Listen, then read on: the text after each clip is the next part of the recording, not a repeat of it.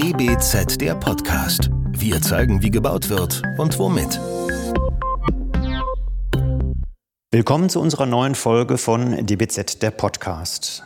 Das Thema heute Baumaterialien, also Beton, Holz, Glas, Stahl oder Lehm, Kunst- und Natursteine, Hanf, Kunststoffe, zahllose Verbundmaterialien oder ganz schlicht Strohballen. Und damit hätten wir erst einen kleinen Anriss der Welt der Baumaterialien gemacht. Können wir also über Baumaterialien in aller gebotenen Kürze zielführend sprechen? Ein schwieriges wie zugleich höchst spannendes Bauthema also, über das wir uns heute mit Annette Hillebrand unterhalten wollen. Professorin am Lehrstuhl Baukonstruktion, Entwurf und Materialkunde an der Bergischen Universität Wuppertal. Annette Hillebrand forscht unter anderem zu Kreislaufpotenzialen im Hochbau und ist unter anderem Mitinitiatorin des bundesweit offenen Urban Mine Student Award.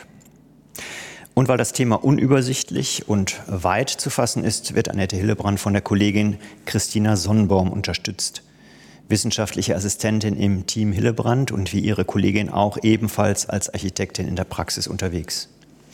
Die beiden haben sich bereit erklärt, die DBZ-Redaktion beim Thema Schärfen der Auswahl der Projekte für die Oktoberausgabe zu unterstützen. Wir freuen uns auf das Gespräch, das sicherlich auch kontroverse Passagen haben wird, hoffentlich. Wir, das sind heute Michael Schuster und Benedikt Kraft. Fangen wir an. Hätten wir das beste Baumaterial, das uns jemals gegeben wäre, was würden wir damit bauen? Zum Beispiel alles. Ja, oder eben nichts. also, wenn es so toll wäre, dann würde man zunächst mal denken, na prima, dann, dann können wir keine Fehler mehr machen. Und deshalb können wir einfach auch alles damit bauen. Aber das Problem ist natürlich, wenn wir gar nichts bauen, dann ist es für die Umwelt eigentlich das Allerbeste. Ja, aber wir wollen bauen und wir müssen auch bauen. Und natürlich die Frage, was ist eigentlich das beste Material? Wer entscheidet das? Der Markt? Die Bauherrschaft? Wer gibt es vor?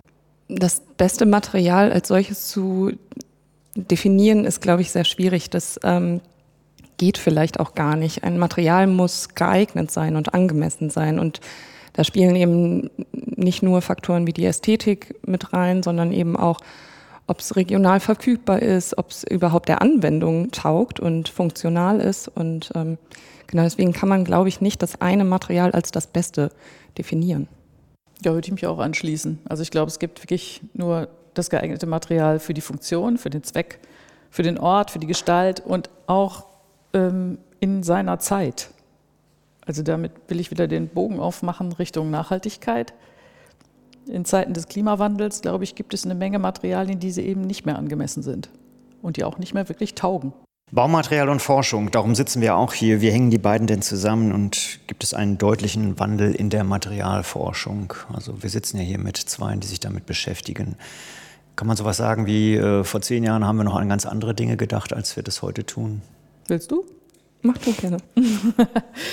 also ich glaube, es gab einen ersten Wandel zu den Baustoffen in der Verwendung, als so mit ähm, der industriellen Revolution halt künstliche neue Werkstoffe äh, erfunden wurden und vielleicht so ab 1850 rum. Und äh, natürlich plötzlich gab es dann Stahlbeton, es gab plötzlich ab irgendwann Kunststoffe und so weiter. Dann denke ich, gab es einen, einen zweiten Wandel, der jetzt gerade so vor kurzem stattgefunden hat. Da geht es ja so um die nachwachsenden Rohstoffe, die Experimente, die auch damit gemacht wurden mit Pilzen, mit Algen.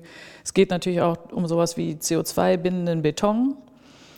Und für die Zukunft stelle ich mir eigentlich so einen dritten Wandel vor, dass alle Produkte, die auf den Markt kommen, so vom Ende her gedacht werden.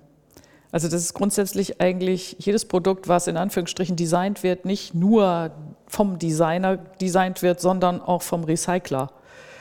Ähm, denn ich denke, das ist extrem wichtig, dass wir voll kreislauffähig arbeiten, um eben den Abfall zu vermeiden und auch die Ressourcenschonung voranzubringen, dass wir mit mehr Sekundärrohstoffanteil arbeiten. Das heißt, jedes Material sollte wirklich einen maximalen Input haben an Altmaterial. Und was sicherlich auch ein wichtiges Thema ist, was man weiter stricken muss, ist dieses Binden von CO2 bis zur Netto-Null-Emission. Und dann kommt noch so ein Thema, was gerne übersehen wird, weil es so kompliziert ist, das ist auf jeden Fall, dass die Materialien eigentlich reuse geeignet sein müssen. Das heißt, dass sie so dauerhaft sind und auch lösbar gefügt, dass ich sie sehr einfach wieder aus einem bestehenden Haus herausnehmen kann und in ein anderes einbauen kann. Denn Reuse ist ja eigentlich Abfallvermeidung pur. Ja, und um auch nochmal auf die Frage der Materialforschung oder im Zusammenhang zwischen Forschung und Baumaterial einzugehen. Ich denke, Materialforschung muss unbedingt stattfinden und muss auch mehr stattfinden. Denn gerade bei der Erzeugung neuer oder Entwicklung neuer Materialien wird es vielleicht eben nicht bis zum Ende gedacht. Und ich glaube, erst bei einer richtigen Forschung findet es ähm, ja ganzheitlich statt, eine ganzheitliche Betrachtung.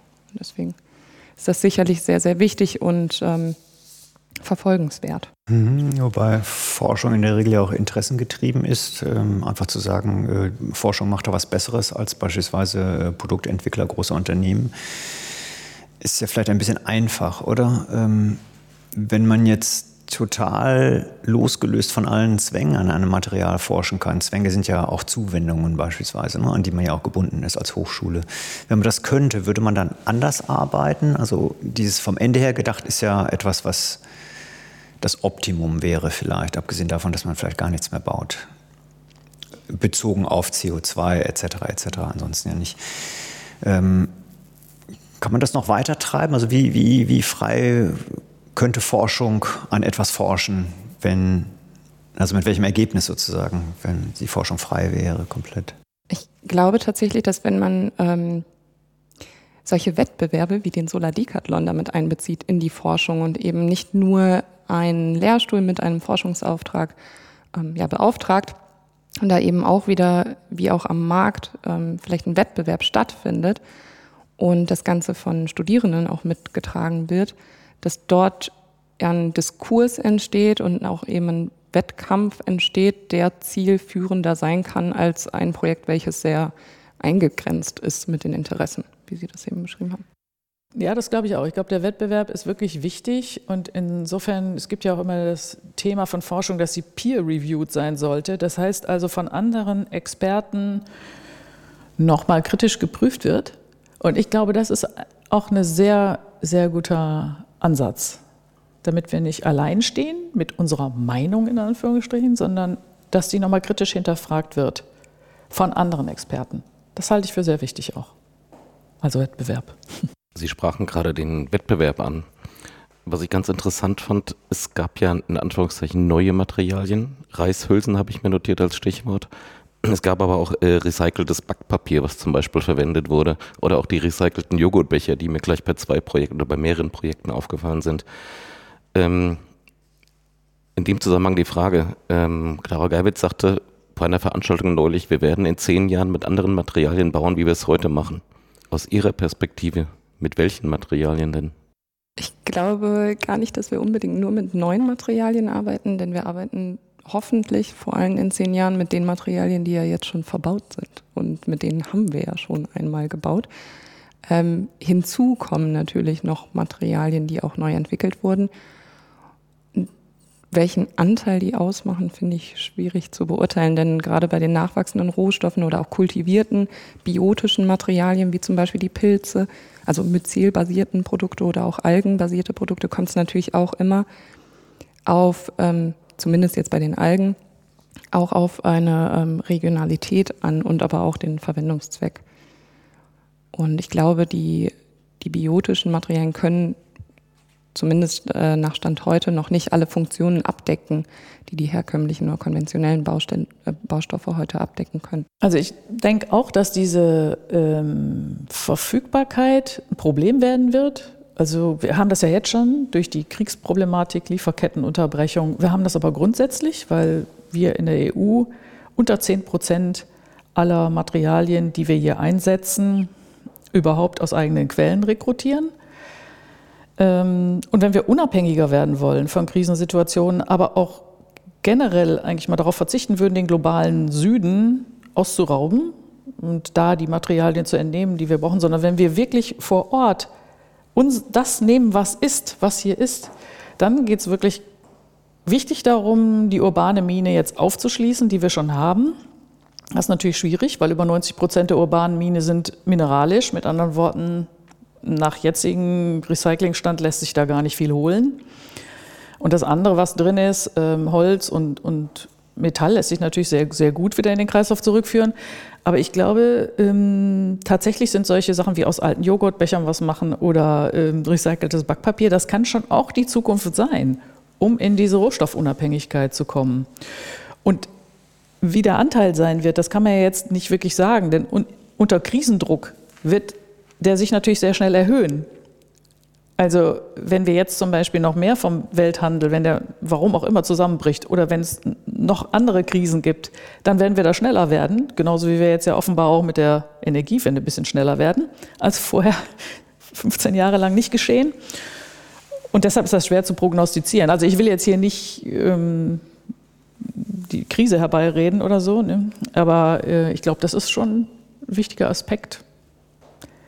Denn im Moment empfinden wir es einfach nicht so, als müssten wir das machen. Als müssten wir in Sekundärrohstoffe reingehen. Aber wir sollten das machen. Wir sollten das jetzt schon wissen, wie es geht. Definitiv. Ähm, Sie wollen nicht über die Krise sprechen, aber wir haben die Krise. Das, da müssen wir gar nicht äh, dran vorbeireden. Also wir sind in einer Krisensituation, nicht nur hier in diesem Land, sondern ich glaube weltweit.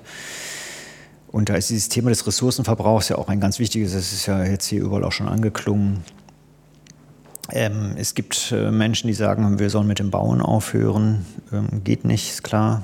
Ähm, hängt auch ein bisschen daran, dass wir immer noch an das Wirtschaftswachstum gebunden sind. Also eine Wirtschaft muss wachsen, damit sie gesund ist. Da fragt man sich schon länger, wie lange kann eine Wirtschaft denn eigentlich wachsen, bis sie dann ausgewachsen ist.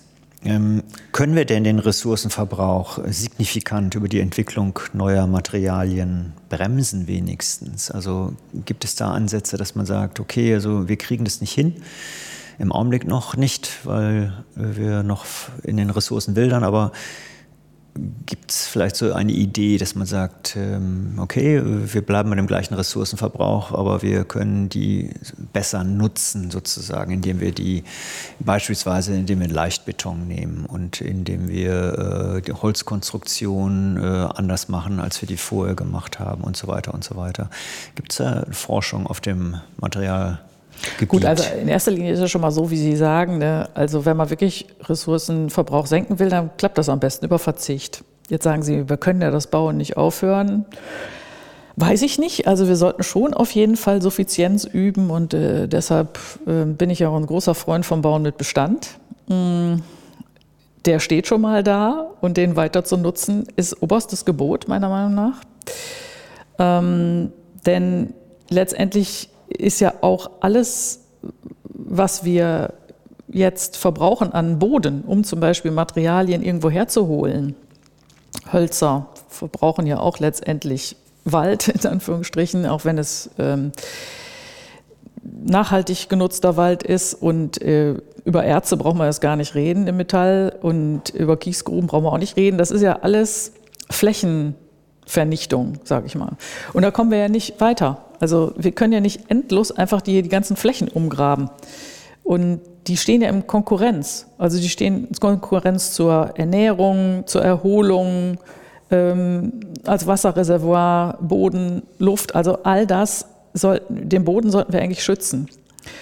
Und ähm, die Frage, ob man jetzt mit neuen Materialien den Ressourcenverbrauch ja, das senken vielleicht kann. so ein bisschen in die Richtung der Joghurtbecher. Also ich bin auch total äh, gegen die Nachnutzung von Joghurtbechern, weil sie natürlich äh, den Gebrauch von Joghurtbechern weiter am Leben halten. Und ein bisschen ist es im Augenblick ja so, äh, alles, was wir erfinden, dient ja im Grunde genommen nur dazu, den Laden weiter am Laufen zu halten. Äh, aber wie erklären wir denn äh, den Architekten der Bauindustrie äh, oder auch der Politik, dass sie äh, verzichten sollen? Ich meine, das geht jetzt ein bisschen über das Thema des Baumaterials hinaus vielleicht, aber es hängt ganz stark daran, weil Baumaterial ja, man, ist Ressourcenverbrauch. Ich glaube, man muss es auch ein bisschen umgekehrt denken. Also was passiert denn, wenn wir nicht verzichten? Also muss man auch mal immer die umgekehrte Frage stellen. Ähm, ich meine, wir haben einen Erdenverbrauch von 1,75. Das ist ja schon absurd. Also, ja. Und in Deutschland von 3,2. Wo ich so denke, ja, wie lange soll das denn gehen? Das ist doch absehbar. Und wenn wir eine Sensorik hätten, das zu spüren, wie es uns gerade an den Kragen geht, ja, ähnlich wie ich meinetwegen eine Polizeisirene sofort höre oder ein rotes Warnschild sofort sehe, wenn wir so eine Sensorik hätten für Klimawandel und Ressourcenverschwendung, dann hätten wir längst schon auf die Bremse getreten und dann fänden wir Suffizienz total toll. Aber das Problem ist, dass uns diese Sensorik fehlt. Ist ein bisschen wie beim Sonnenbrand.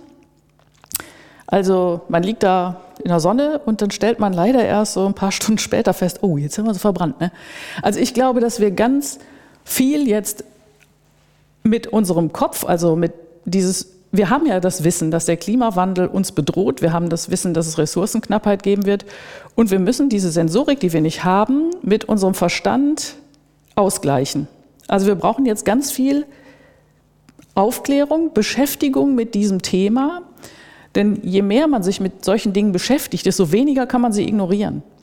Und ich denke, das ist wirklich eine ganz wichtige Aufgabe auch der Politik oder jedem, der sich damit auskennt, zu reden über dieses drängendste Problem, was die Menschheit hat, um damit dann intellektuell quasi ein, eine Sensorik zu erzeugen. Es muss wehtun, wenn eine Fläche betoniert wird. Das, das muss schon körperlich wehtun. Und ich kann Ihnen sagen, das funktioniert. Das kann ich an mir, habe ich an mir festgestellt. Man muss sich nur genug damit auseinandersetzen. Dann tut das weh.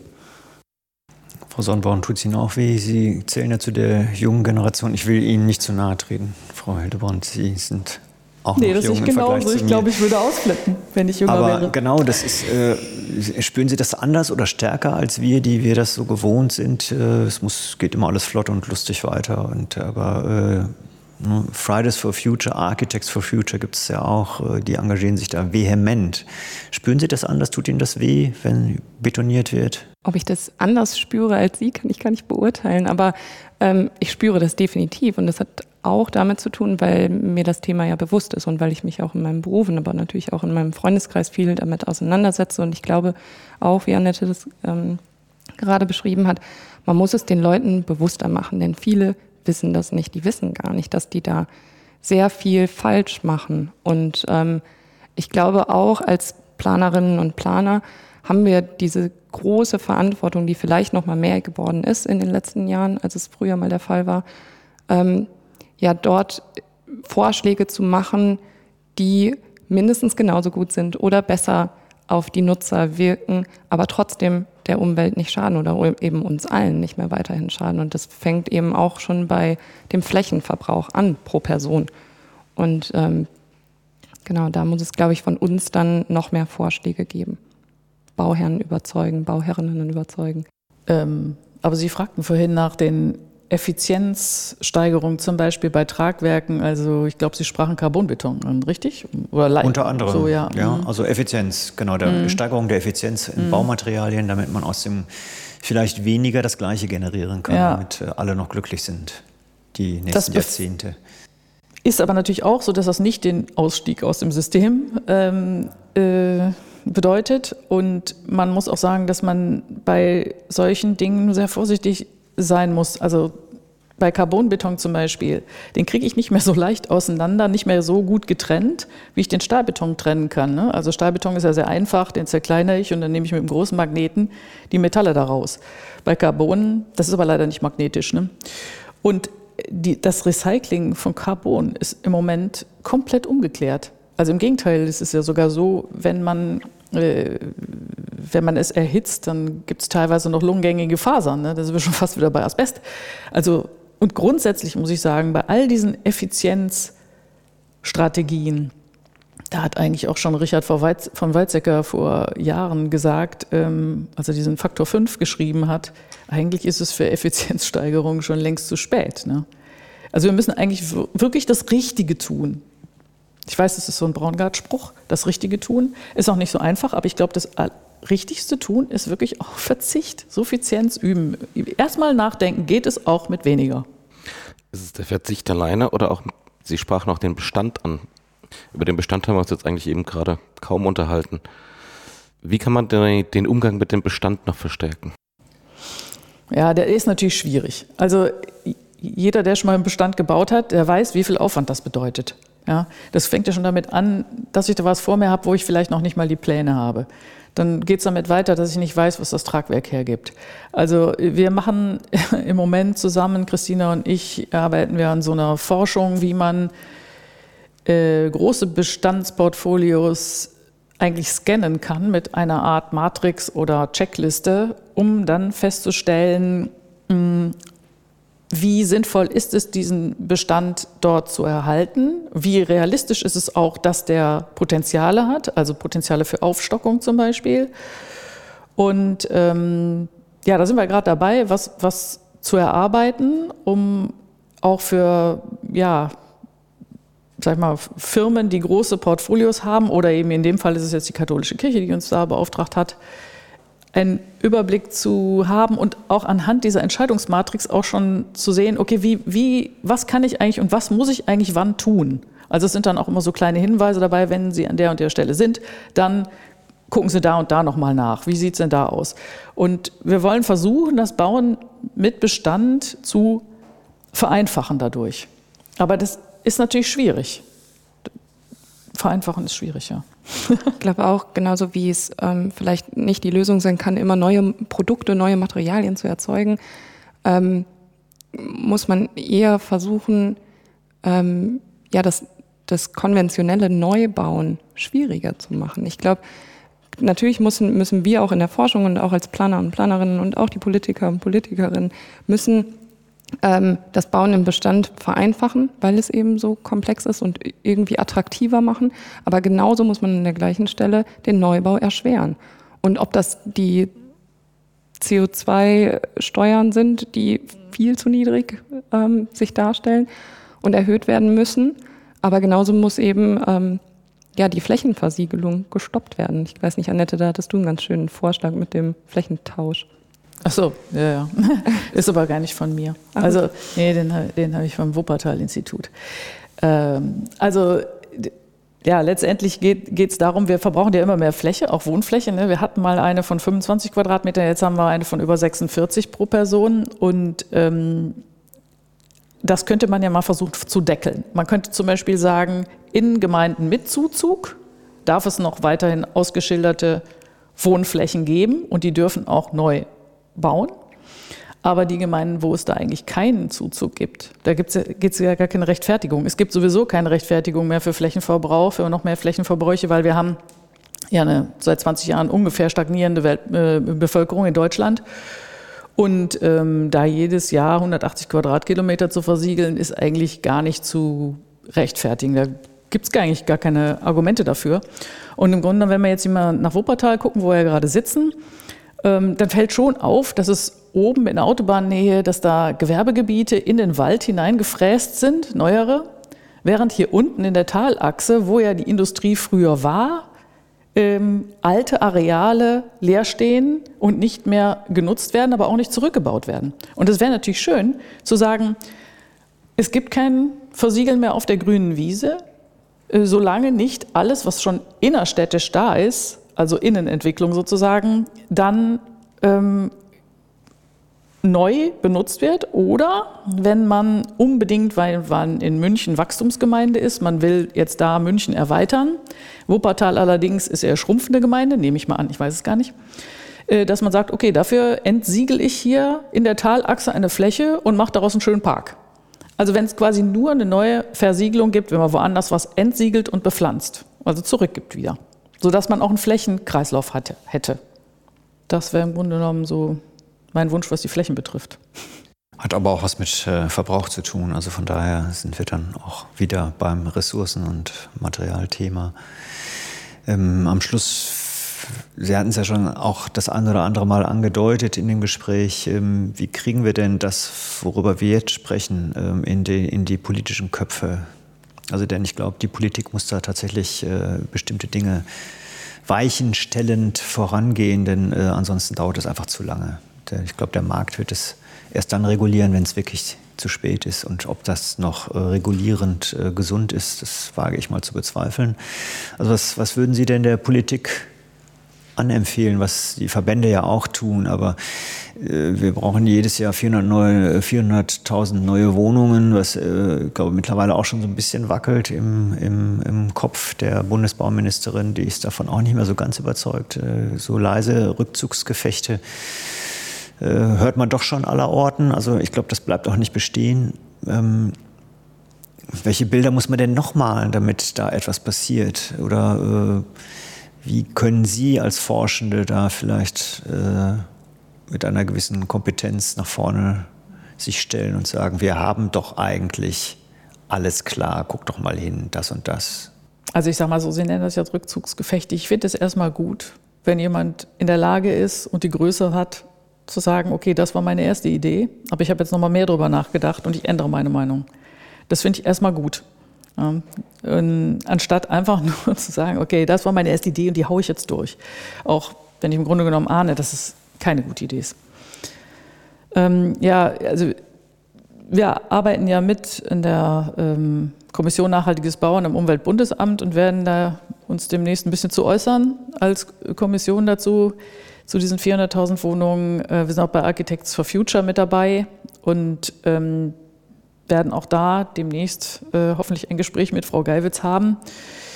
Ähm, es ist relativ vielfältig, was, was wir da, was unsere Kernthemen sind. Also das erste ist natürlich Klimawandel eindämmen. Das ist das Wichtigste. Dann Klimaresilienz. Also wie, wie können wir die Städte vor neuer Überhitzung und so weiter schützen? Ähm, dann geht es um die Kreislaufwirtschaft, also das, was wir jetzt hier mit den Materialien natürlich ähm, betreiben wollen. Wir brauchen dringend geschlossene Kreisläufe und nicht ähm, 90 Prozent aller Baumaterialien sind Downcycling-Material. Dafür brauchen wir aber auch erstmal eine Definition. Was ist Downcycling, was ist Recycling?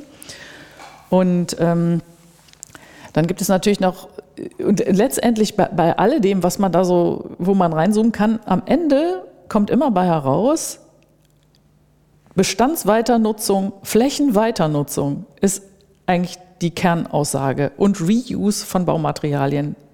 Damit müssen wir die Kurve kriegen. Und das finde ich auch eine schöne Vorstellung. Das ist ja nicht so, als würden wir dann weniger bauen, als wären wir als Architekten arbeitslos oder irgendwie sowas. Das glaube ich eher nicht, sondern wir bekommen vielleicht andere Rollen. Wir werden mit vielleicht Rückbauer werden. Wir werden ähm, vielleicht auch uns darum kümmern, wie man wirklich ähm, Recyclingmaterialien wieder neu zusammenfügt, denn diese Fügungen sind ja sehr anspruchsvoll bei Altmaterial. Und bei Recyclingmaterial ist halt sehr anspruchsvoll, wie sieht am Ende das Produkt aus? Also hat das die Ästhetik und so weiter von, von dem, äh, was das Naturmaterial oder das Ursprungsmaterial hatte. Da gibt es so viele Felder, wie ich finde, wo wir uns eigentlich darauf freuen können, wir müssen es nur machen, einfach mal ins Wasser springen und das annehmen, dass der Klimawandel unsere größte Bedrohung ist.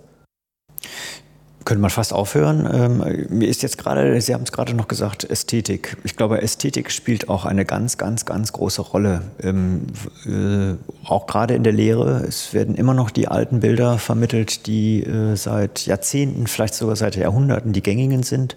Vielleicht wollen darum die Architektenkollegen auch nicht so gerne mitziehen, weil die immer noch einer bestimmten Ästhetik sozusagen, einer, einem Bild von einer Ästhetik unterliegen. Ähm, Matthias Sauerbruch hat mir mal gesagt, er hatte keine Lust, irgendwelche bunten Hütten zu bauen.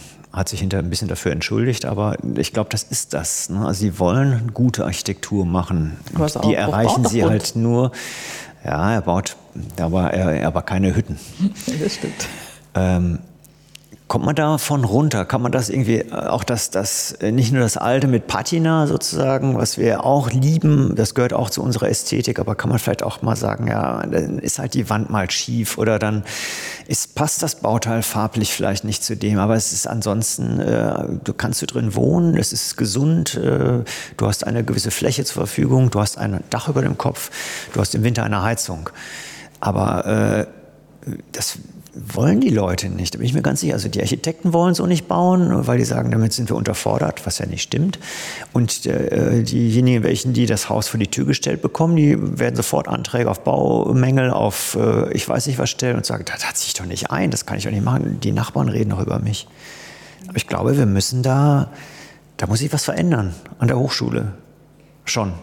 Ja, das glaube ich auch. Wir ähm, sind ja in der in der äh, schönen Rolle, die die nächste Generation an Architekten und Architektinnen ähm, da zu schulen. Und wir haben auch verschiedene Workshops, die wir zum Beispiel mit den ähm, Studierenden machen. Wir hatten jetzt letztens einen Workshop, wo wir äh, mit 20 Masterstudierenden Fassaden-Mockups gebaut haben aus Materialien, die die Studierenden im letzten halben Jahr gesammelt haben. Ob das jetzt ähm, ja, ausgebaute Fliesen waren oder ähm, Reststoffe auf ähm, Baustellen, die es ja auch immer gibt ähm, und gar nicht so wenig. Und ähm, haben dann sehr praktisch ähm, das einfach mal versucht anzugehen, dieses Thema. Also haben die Studierenden auf diese Materialien losgelassen und ähm, ja, versucht, irgendwie Autoreifen durchzuschneiden. Das ging überhaupt nicht. Also man scheitert natürlich auch immer an ähm, bestimmten Punkten. Aber ich glaube, wir müssen das einfach mal ausprobieren und dann Bilder erzeugen, die doch sehr ästhetisch wirken. Ich glaube aber auch, dass wir schon den Anspruch immer haben müssen, dass das ästhetisch zusammenpasst und auch angemessen ist an dem Ort. Also ich glaube, jetzt ein Bild zu kreieren mit ähm, Restmaterialien oder Altmaterialien, nur aus dem Grund der ähm, Nachhaltigkeit kann es ja auch nicht sein. Das muss natürlich schön sein. Jetzt wäre die Frage, was schön bedeutet. Ähm, aber glaube, wenn wir es schaffen, das einfach mehr zu üben, dass man dann auch ein Bild erzeugen kann in der Stadt zukünftig, welches sehr angemessen und ästhetisch ist. Also Sie sagten vorhin, das wollen die Leute nicht. Ne? Also ich frage mich, wer jemals, bevor es das gab, ein SUV wollte. Ich, ich glaube gar nicht, dass die also alle mit den Hufen scharten und gesagt haben, ich will unbedingt ein SUV, sondern, nö, die wussten ja gar nicht, was das ist. Also ich glaube eher, Auto. es wird etwas beworben, ja, und dann wird es gekauft. Und wenn es der Nachbar kauft, der von der einen Seite und von der anderen Seite, dann brauche ich es auch. Ähm, also grundsätzlich bin ich der Meinung, wir brauchen ein anderes ästhetisches, eine andere ästhetische Wahrnehmungsebene. Für mich hat das viel mit, der, mit, der, mit dem Schönheitsbegriff von Kant zu tun, der da redet von einer anhängigen Schönheit. Ähm, eine Schönheit, die eigentlich nicht mehr ohne einen Inhalt gedacht werden kann.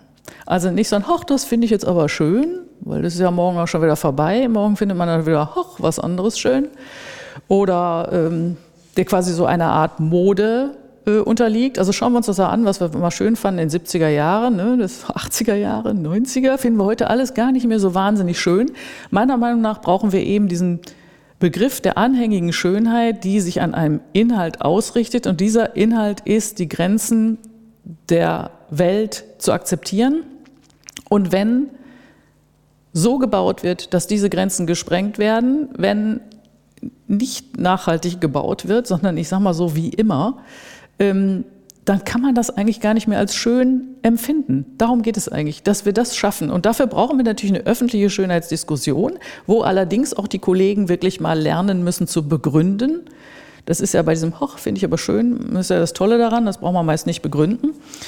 Und ähm, das sagt natürlich Kant auch. Später dann spricht er von einer ähm, einer unabhängigen Schönheit wiederum, die auf einem beständigen Prinzipio beruht. Ich muss das hier auch ein bisschen ablesen, weil ich bin jetzt auch nicht so der. Ich der, bin schon ganz ne? andächtig. Kant. Und dieses, ähm, er, er fragt dann selber nach, was ist denn eigentlich ein beständiges Prinzip?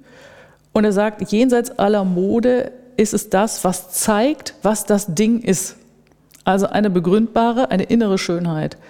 Und ich denke, Dazu müssen wir kommen. Wir brauchen einen anderen Schönheitsbegriff, einen ernsthafteren, der, der nicht mehr unabhängig davon funktioniert, ob wir hier auf dieser Welt weiterleben können oder uns unsere Lebensgrundlagen stehlen. Oh, damit möchte ich jetzt nicht aufhören. Das ist so warum traurig, sagen Sie ne? noch was Schönes? Wieso? Das ist eigentlich nicht, also nur herausfordernd. Ja, nee, auf jeden Fall. Aber nach Kant ganz schwer verdaulich. Ist das auch ein Thema bei Ihnen? Äh, die Philosophie, gibt es da ich glaube, ich kleine Diskurse? Einmal mit einem ähm, Kollegen, sage ich mal, ähm, über die Authentizität gesprochen. Und ich glaube, das ist ein ganz, ganz wichtiges Thema, dass wir aufhören, Materialien künstlich so hinzubiegen, dass man eben nur die weiße Fläche irgendwie entstehen lässt ich glaube, ähm, Materialechtheit und auch generell Architekturechtheit muss es geben. Und man muss nicht jede Fläche bekleiden, nochmal zusätzlich. Also das weiß ich nicht, habe ich Ja, ja, ich nie das- richtig verstanden. Dann ist wahrscheinlich die Fläche, die da drunter war, nicht ausreichend genug. Ja, aber für welchen Anspruch nicht ausreichen? Und das, ich glaube, wir müssen auch aufhören, die Ansprüche so weiter zu verfolgen, wie wir das in den letzten Jahren getan haben. Man kann vielleicht doch auch ähm, wieder auf ja, frühere Techniken und auch ähm, ja, Raum ähm, Ja, ich meine, das, das müssen wir auch, das wäre ja, Ja. wunderbar. Also wenn wir da mehr äh, Arbeitsplätze wieder hätten, denn es werden in vielen großen Industriebranchen, ich sage nur Automobilindustrie, viele Menschen arbeitslos. Vielleicht könnt ihr ja dann alle umschulen auf Handwerk. Ich will gar Da- nicht. Ja, bitte. Darf ich da noch was ergänzen? Ähm, tatsächlich glaube ich, wenn wir die Flächen roh lassen und wenn wir auch alte Materialien verwenden, wenn wir uns also damit anfreunden mit dem Alter, was uns ja so ein bisschen, äh, naja, in der letzten Zeit entgangen ist, sage ich mal, dann haben wir auch wieder eine Architektur, die viel mehr Geschichten erzählt, die eine, eine Zeitebene aufmacht, die ich lesen kann, in denen ich Spuren lesen kann. Es fängt ja schon teilweise damit an, wenn ich nur mal was roh lasse, ähm, meinetwegen eine Sichtbetondecke und ich stelle halt fest, ich habe da noch so Fußabdrücke drin von demjenigen, der vielleicht da auf dem Schalöl rumgelaufen ist mit seinen Baustellenschuhen und die Bewährung da reingelegt hat. Die sehe ich am Ende noch. Ja, ist doch schön. Dann, dann wundert sich vielleicht der Schüler, der da in der Schule sitzt, guckt diese Fußspuren an an der Decke und denkt, wie kommen da die Fußspuren hin? Und dann, dann wird er vielleicht neugierig. Und dann gibt es Antworten auf diese Fragen. Und ich glaube, das brauchen wir viel mehr. Also eben genau im Gegensatz zu diesem weißen, diesen weißen Wänden und alles so ganz klinisch. Oder es gibt vielleicht auch dann Zeitschichten, wo man denkt, ja, das ist komisch, das habe ich schon mal ganz woanders gesehen. Und dann feststellt, ja, stimmt, das ist auch meinetwegen zwei- 200 Jahre alt. Und das gehört hier eigentlich nicht hin, weil das ist ja vielleicht jetzt Teil eines Neubaus geworden. Und ich glaube, das hat ganz viele schöne Möglichkeiten. Wir müssen nur das jetzt lernen, wirklich auch ästhetisch zu verknüpfen. Also Authentizität, der, der Materiallesbarkeit, aber auch Zeitlesbarkeit in den wiederverwendeten Dingen. Da würde ich jetzt aufhören. Ja, wenn Sie das so sagen. Ne? Ich, ich bin nicht der, der hier sagt auf, wenn Sie gerne noch etwas. Sie können gerne noch etwas sagen, aber ich fand, das war ein ganz guter Schluss. Und äh, nachdem wir jetzt hier auch schon mit Kant konfrontiert wurden, äh, würde ich sagen, das reicht. Also Das können Sie zur Not ja auch auf jeden. Fall. Nein, das bleibt auf jeden Fall drin. Das war's. Also ähm, uns hat das Gespräch großen Spaß gemacht. Wir sagen Tschüss. uns auch. Danke. Auch. Tschüss. Tschüss. Das war DBZ, der Podcast. Wir zeigen, wie gebaut wird und womit. Entwickelt wird der Podcast von der gesamten DBZ-Redaktion. Wenn ihr unsere Arbeit unterstützen möchtet, könnt ihr das am besten, indem ihr unser DBZ-Magazin abonniert und unserem Podcast fünf Sterne verleiht. Der DBZ-Podcast wird von unserem Tonmeister Lynn Meisenberg abgemischt. Mehr Informationen und alle Podcasts gibt es auf dbz.de.